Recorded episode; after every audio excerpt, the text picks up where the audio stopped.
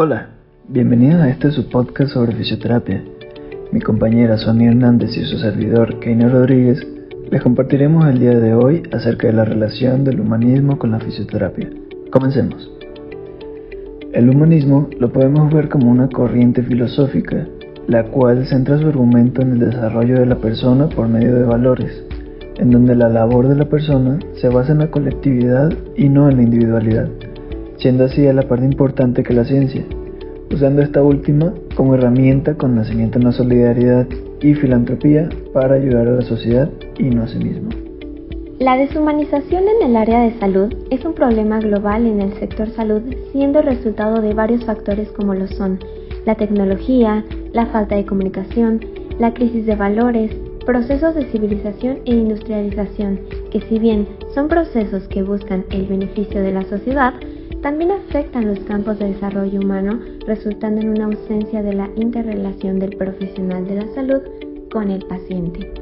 Esta situación no permite visualizar al paciente como un ser integral, sino que se puede llegar a ver como solo una enfermedad o una lesión u objeto sin humanidad.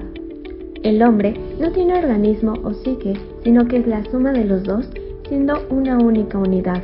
Es una persona que se apoya en la realidad que conlleva una progresión individual, social e histórica. Por otro lado, de acuerdo con la Confederación Mundial de Fisioterapia, conocida por sus siglas en inglés WCPT,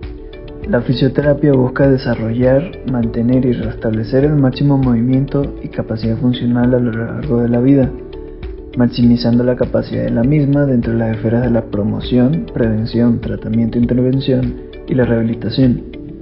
Estas esferas abarcan tanto el bienestar físico, psicológico, emocional y social.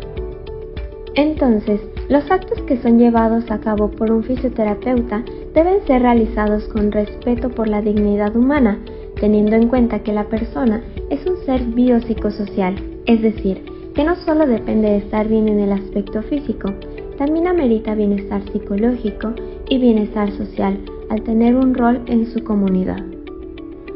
Ahora bien, vale la pena mencionar que, siendo la fisioterapia una disciplina y ciencia en donde su motor principal es la función de la persona, las características que presentan los profesionales en esta carrera pueden ser más afines a los ideales del humanismo y por ende generar un trato digno al usuario o paciente que llega a su consulta. En la relación fisioterapeuta-paciente es fundamental generar empatía, la cual es la capacidad de sentir y comprender los sentimientos de la otra persona.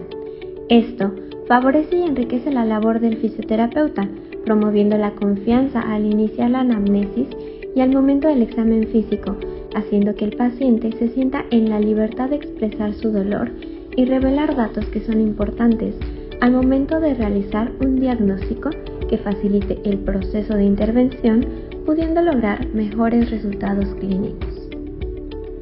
Incluso, en retrospectiva,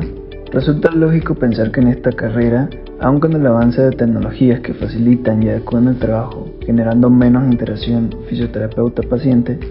sigue manteniéndose una sensación de cercanía con la gran mayoría de estos profesionales,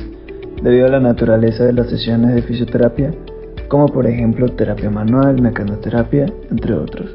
que permiten una interacción sostenida entre ambos durante el proceso de tratamiento y una mayor satisfacción del usuario paciente. Eso fue todo. Esperamos que les haya gustado conocer un poco sobre la perspectiva de la fisioterapia con el humanismo.